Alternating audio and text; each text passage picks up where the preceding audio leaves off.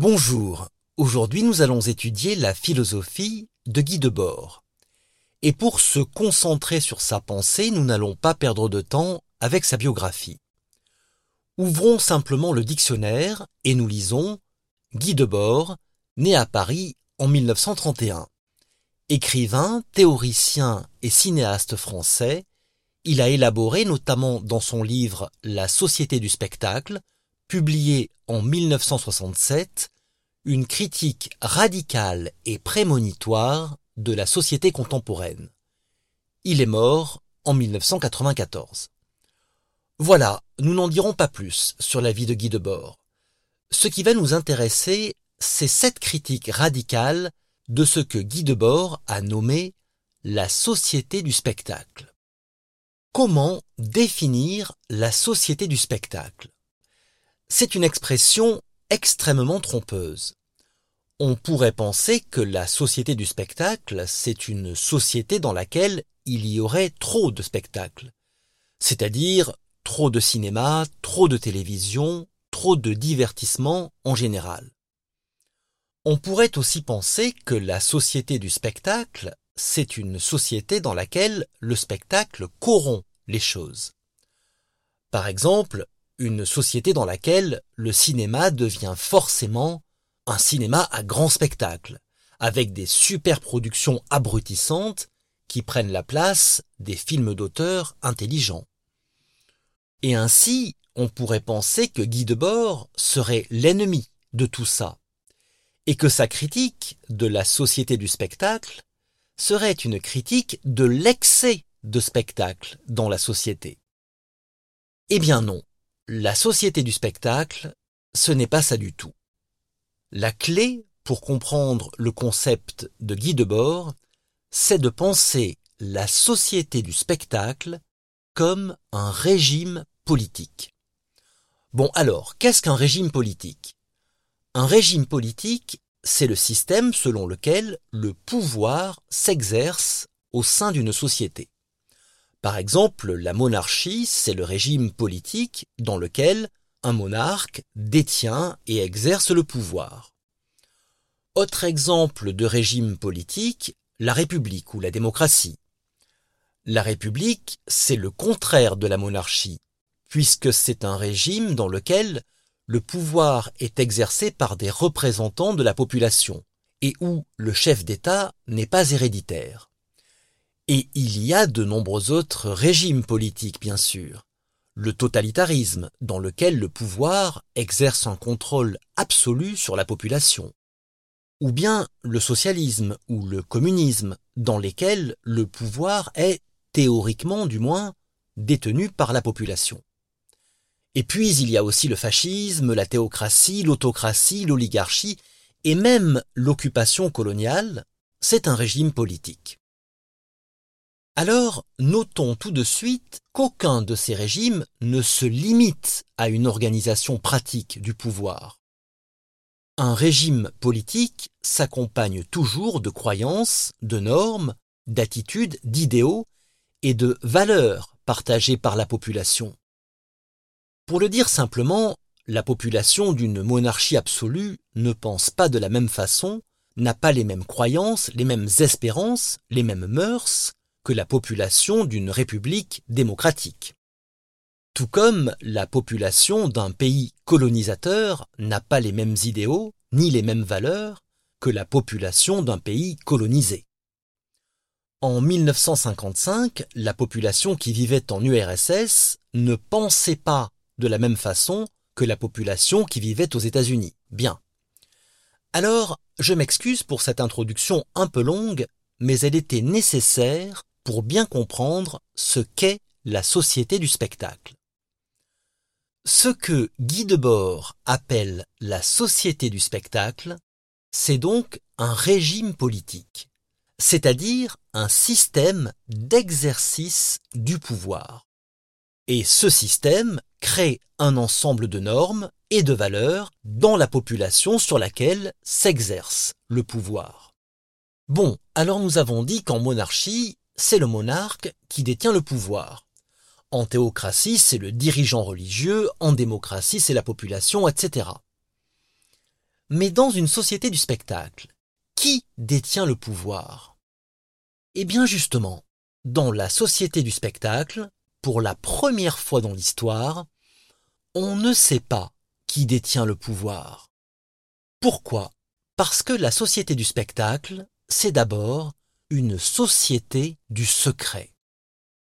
Plus précisément, la fonction d'une société du spectacle, c'est de créer une diversion qui permette au pouvoir de s'exercer en secret. Et cette diversion, c'est le spectacle lui-même. Nous allons y revenir. Alors, il y a un instant, je vous ai fait une liste des différents régimes politiques. Et là, vous auriez pu me dire, mais il en manque un. Il manque le capitalisme. Et bien sûr, je vous aurais répondu, le capitalisme n'est pas un régime politique. Il peut y avoir du capitalisme aussi bien dans une monarchie que dans une démocratie. Eh bien justement, le cœur du concept de Guy Debord est là. À partir d'un certain stade de développement, le capitalisme devient tellement puissant qu'il remplace le régime politique en question. Le régime politique en question n'est plus qu'un paravent, un masque, un alibi, bref, un spectacle. Et c'est précisément dans ces termes que Guy Debord définit la société du spectacle lorsqu'il écrit, je cite, Le spectacle moderne, c'est le règne autocratique de l'économie marchande ayant accédé à un statut de souveraineté irresponsable. Fin de citation. Donc, si l'on suit la définition de Debord, plus le capitalisme se développe, plus il devient souverain. Ce qui veut dire que le souverain, ce n'est plus le monarque, ou bien le tyran, ou bien le peuple. Autrement dit, le souverain, ce n'est plus un agent politique. Le souverain, c'est l'économie marchande. On peut toujours dire par convention que le roi est souverain ou que le peuple est souverain, mais c'est une fable. Dans le capitalisme, le souverain, c'est le capitalisme. Et la conséquence de ce constat est immense. Car si le souverain n'est plus un agent politique, mais un agent économique, alors cela signifie tout simplement que la politique est en train de mourir. Elle est en train de mourir puisque ce n'est plus par elle que s'exerce le pouvoir, puisqu'elle n'a plus le pouvoir sur le marché, puisque c'est le marché qui a le pouvoir sur elle.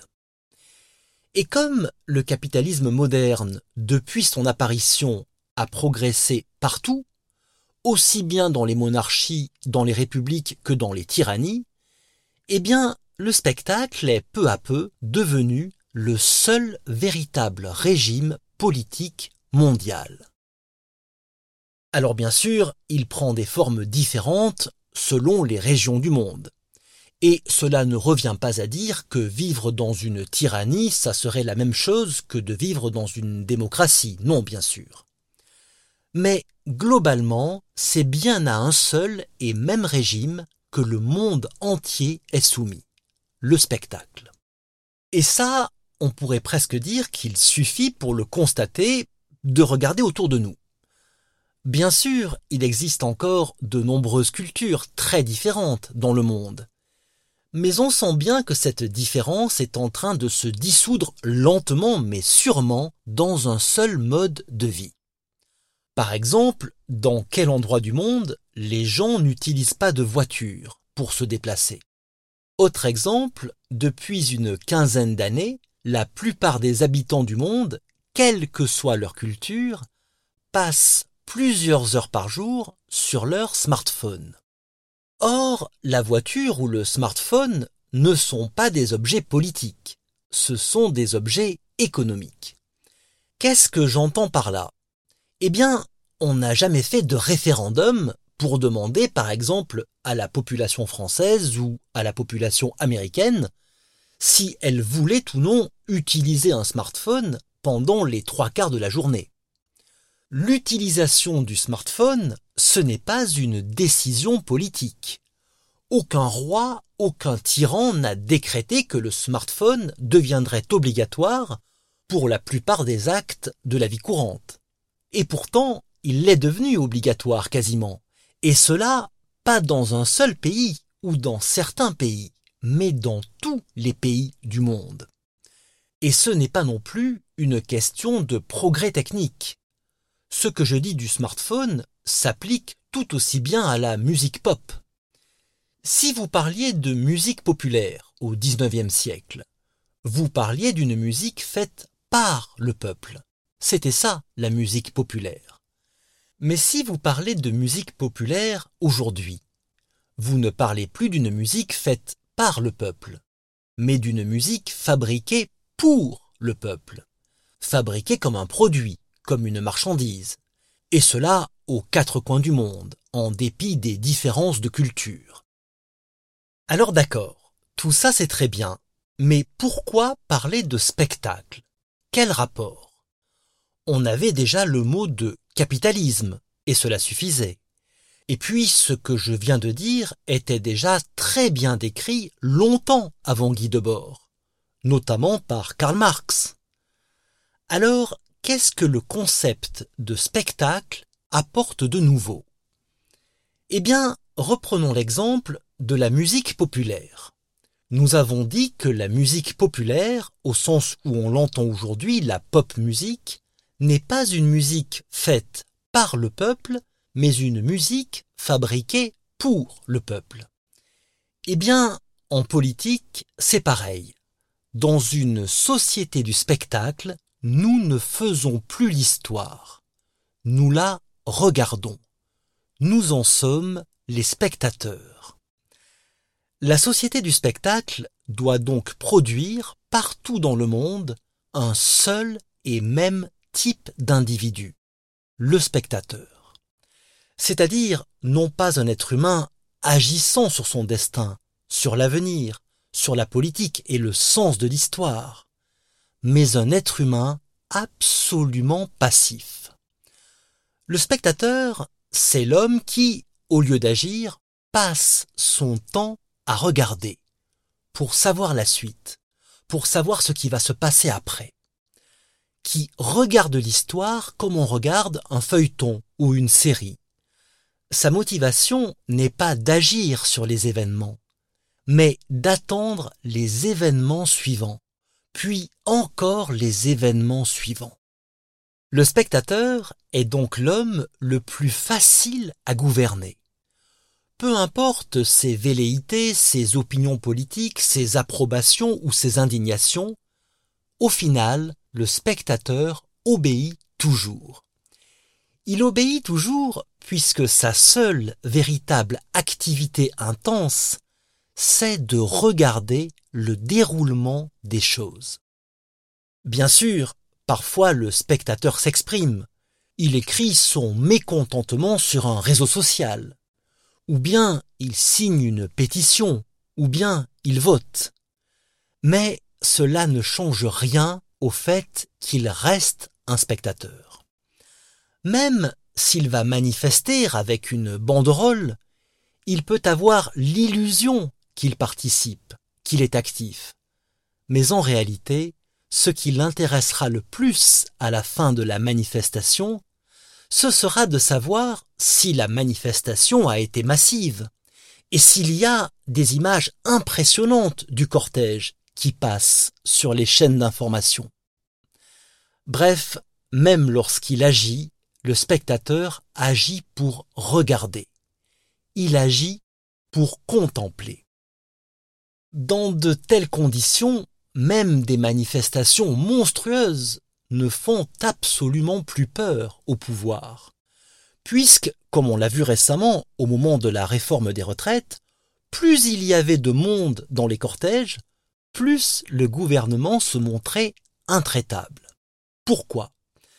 Tout simplement parce que, dans une société du spectacle, une manifestation n'est pas là pour faire peur à qui que ce soit ni pour faire reculer qui que ce soit. Elle est là pour être regardée. regardée aussi bien par ceux qui la font que par ceux qui la condamnent. Mais comment produit-on un spectateur? Comment une société du spectacle se met-elle progressivement en place pour réduire chaque individu au rang de spectateur? Grâce à ce que Guy Debord appelle la séparation. Alors ici, ça se complique un peu, mais pas de panique, le concept de séparation peut s'expliquer à l'aide d'un exemple très simple. Et cet exemple, nous allons le prendre dans un épisode célèbre de l'histoire de la philosophie. L'histoire de la rencontre entre Diogène et Alexandre le Grand qui a eu lieu à Corinthe en 336 avant Jésus-Christ.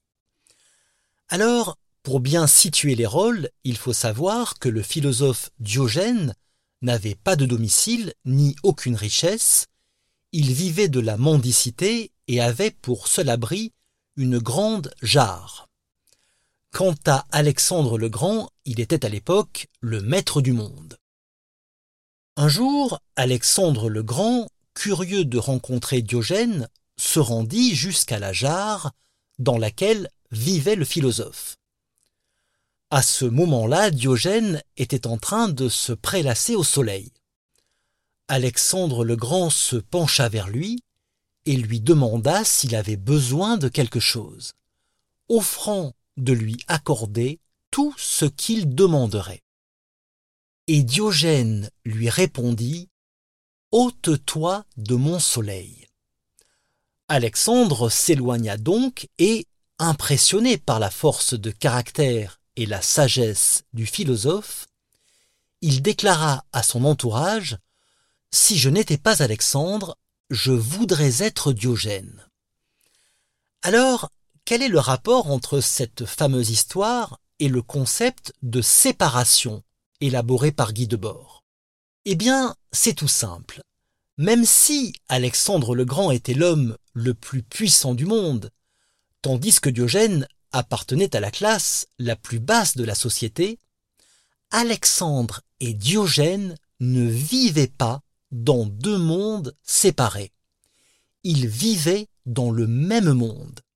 Ils pouvaient communiquer, ils pouvaient se comprendre, ils pouvaient s'admirer ou se dénigrer face à face. Ils vivaient certes dans un monde très inégalitaire, dans un monde où les riches exploitaient déjà les pauvres, comme c'est le cas depuis la nuit des temps, et même dans un monde où l'esclavage était la norme. Mais ce monde était un. Malgré d'énormes inégalités, chacun vivait dans le même monde, ou plus précisément, chacun vivait dans la réalité, la même réalité. La séparation, dans l'histoire humaine, intervient à partir du moment où la réalité ne se vit plus, à partir du moment où la réalité se contemple. Elle est donc un fait relativement récent, et justement une réalité qui se contemple, que l'on ne peut rien faire d'autre que de contempler. Ce n'est plus une réalité, c'est précisément un spectacle. Dans une société du spectacle, les individus sont condamnés à vivre séparés les uns des autres. Ils ne vivent pas dans la même réalité. Un océan d'images les sépare. Et cet océan d'images les sépare tout autant des autres qu'il les sépare d'eux-mêmes. Mais d'où vient cet océan d'images? Quand, comment et pourquoi s'est-il développé? Réponse Cet océan d'images qui a remplacé la réalité a été créé par le système capitaliste afin de nous donner l'illusion que c'est nous qui choisissons les marchandises que nous consommons. Autrement dit, que c'est nous qui choisissons notre mode de vie. Prenons l'exemple du vêtement le plus porté au monde, le jean. Jusqu'en 1955, le jean était principalement considéré comme un vêtement de travail. Mais cette année-là sort dans les salles de cinéma le film La fureur de vivre. Dans ce film, James Dean, qui joue le rôle principal, porte la plupart du temps un jean. Son rôle de rebelle décontracté captive le public et fait de James Dean une icône pour la jeunesse de l'époque. Les jeunes s'identifient à son personnage et à son apparence, et les ventes de jeans explosent, jusqu'à ce que le jean finisse par devenir le vêtement standard porté au quotidien par tout le monde, dans la plupart des pays. À la base, ce n'est donc pas parce que nous voulions porter des jeans que l'industrie capitaliste a fabriqué des jeans. C'est parce que l'industrie a d'abord fabriqué des images que les gens ont voulu ensuite porter des jeans. Et c'est pourquoi Guy Debord écrit Le spectacle est l'affirmation du choix déjà fait dans la production. Autrement dit, le spectacle nous donne l'illusion du choix au moment même où nous ne faisons qu'obéir. Et l'on pourrait donner d'autres exemples, comme celui de la cigarette, dont la consommation s'est généralisée à partir du moment où des images se sont substituées à la réalité pour nous faire croire que les hommes virils fumaient, ou bien que les personnes qui avaient un style et une attitude séduisante étaient nécessairement des fumeurs. Ensuite, cette réalité falsifiée, cet ensemble préfabriqué d'images, s'est imposé peu à peu et a remplacé la véritable réalité. Et lorsque la réalité est remplacée par un ensemble préfabriqué d'images, eh bien, la réalité disparaît. Elle est remplacée par une société du spectacle. Mais alors, vous pourriez me dire, tout ça, les jeans, la cigarette, bah, ce n'est pas la peine de construire une société du spectacle pour l'imposer. La publicité le fait très bien. En quoi la société du spectacle est-elle un phénomène beaucoup plus profond que la propagande publicitaire? Eh bien, revenons au personnage incarné par James Dean dans La Fureur de vivre. Il ne se caractérise pas seulement par son style vestimentaire. Il symbolise d'abord la jeunesse en révolte contre l'autorité et les normes sociales de l'époque. Il symbolise donc un modèle d'être humain, un modèle de comportement global, un rôle social que l'on peut endosser comme on endosse un vêtement. Seulement, bien sûr, cela a un prix. Endosser un rôle social préfabriqué par la société du spectacle, c'est forcément renoncer à être soi-même. Mais prenons un cas plus subtil. Non pas un cas lié à notre comportement, mais un cas lié à notre manière de penser. Par exemple, à notre manière de penser ce qu'est la liberté, ce que signifie vivre librement.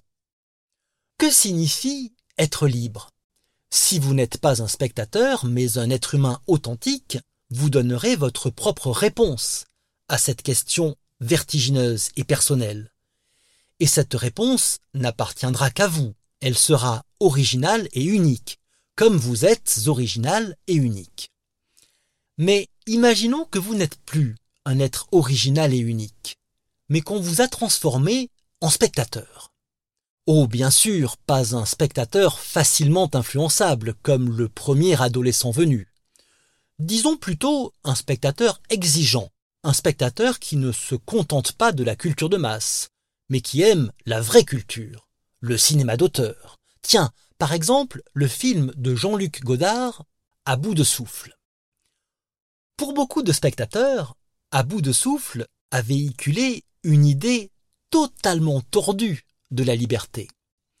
Si l'on observe le personnage joué par Jean-Paul Belmondo dans À bout de souffle, on peut en venir à penser que la liberté, c'est le fait de vivre en rupture avec la société, d'être un hors-la-loi, un criminel en fuite, qui est libre parce qu'il n'a plus rien à perdre, et donc qui vit dangereusement jusqu'au bout, une vie nomade dans laquelle seul l'instant présent a de la valeur. Ce qui nous donne l'impression que la liberté est quelque chose de très fugace, de très éphémère. Et justement, Jean-Luc Godard était l'une des têtes de Turc favorites de Guy Debord, qui trouvait que le film À bout de souffle était un comble de l'hypocrisie dans la société du spectacle. Ce film, qui se faisait passer pour une production culturelle de premier plan, justifiait en réalité ce que la société du spectacle produit de pire. Non seulement en vous aidant à vivre votre vie par procuration, un film comme celui-ci vous empêche de vivre votre propre vie, mais en outre, en vous imposant une définition spectaculaire de ce qu'est la liberté, ce film vous empêche de penser par vous-même. L'idée centrale de Guy Debord est donc que la société du spectacle est une société dans laquelle nous ne faisons plus l'expérience directe des choses. Cette expérience a été remplacée par une représentation imagée, un simulacre. Dans la société du spectacle, les images ne sont pas simplement des formes de divertissement, elles sont au contraire le principal moyen par lequel la réalité est construite, manipulée et diffusée.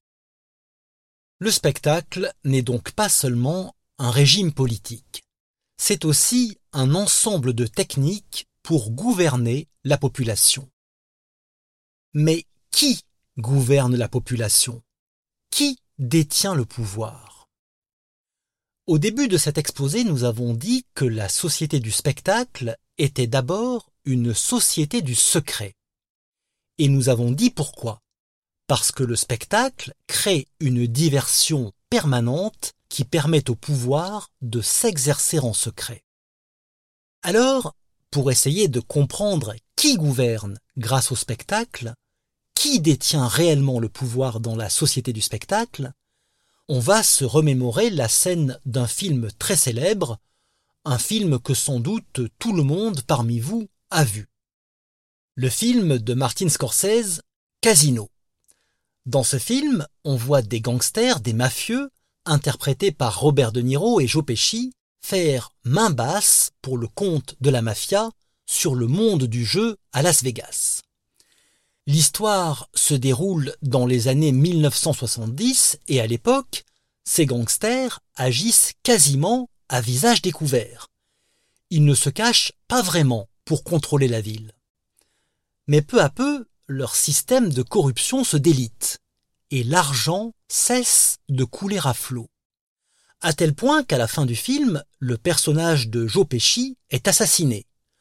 Quant à celui incarné par Robert De Niro, il est écarté de la direction de son casino et il perd tout pouvoir. Mais est-ce que vous vous souvenez de la toute dernière scène du film? Dans la toute dernière scène du film, on voit les anciens casinos de Las Vegas être démolis et remplacés par des nouveaux casinos. Des nouveaux casinos qui ne ressemblent plus à des établissements de jeux d'argent, mais qui ressemblent plutôt à des édifices de Disneyland. Et pendant qu'on voit à l'écran comment les nouveaux casinos remplacent les anciens casinos, on entend en voix off ce monologue du personnage joué par Robert De Niro. Écoutez bien, je cite ce monologue en intégralité. Cette ville ne sera plus jamais la même. Après la chute du Tangiers, les grandes compagnies ont tout raflé. Maintenant, on dirait Disneyland. Et pendant que les gamins jouent aux pirates en carton-pâte, papa et maman engloutissent les traites de la maison et l'argent des études du petit dernier dans les machines à sous. Avant, les croupiers connaissaient votre nom, ce que vous buviez, ce que vous alliez jouer. Aujourd'hui, c'est comme si vous débarquiez dans un aéroport. Et pour le service d'étage, vaut mieux pas avoir trop faim. Aujourd'hui, tout s'est perdu. Il y a un flambeur qui se pointe avec 4 millions dans une valise et un jeune freluqué de l'école hôtelière va lui demander son numéro de sécurité sociale. Dès qu'on a été mis hors circuit, les promoteurs ont fait démolir pratiquement tous les vieux casinos. Et comment ils ont payé la reconstruction des pyramides? Par des magouilles financières. Fin de citation et fin du film. Alors, qui gouverne? Si l'on en croit le monologue final de Robert De Niro, on pourrait dire ce n'est plus la mafia. C'est désormais le monde du divertissement, de l'entertainment. On pourrait dire aussi c'est la grande finance puisqu'il parle de magouille financière. Mais on pourrait dire aussi, puisque les anciens casinos n'existent plus, c'est que l'État a fait le ménage et a remis tout ça dans le droit chemin. Eh bien oui, on pourrait dire tout ça. Mais surtout, plutôt que de séparer ces différentes hypothèses, on pourrait les relier et se dire le pouvoir qui s'exerce à travers la société du spectacle, c'est en fait l'alliance de tous ces pouvoirs.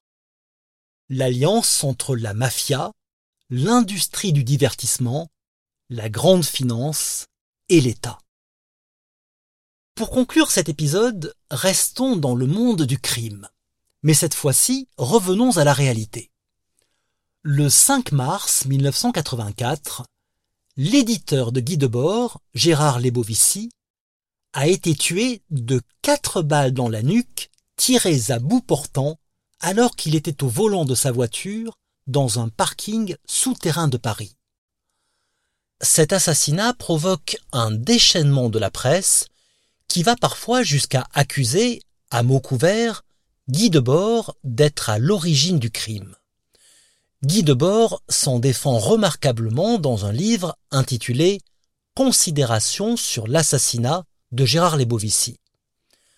Les assassins n'ont jamais été identifiés.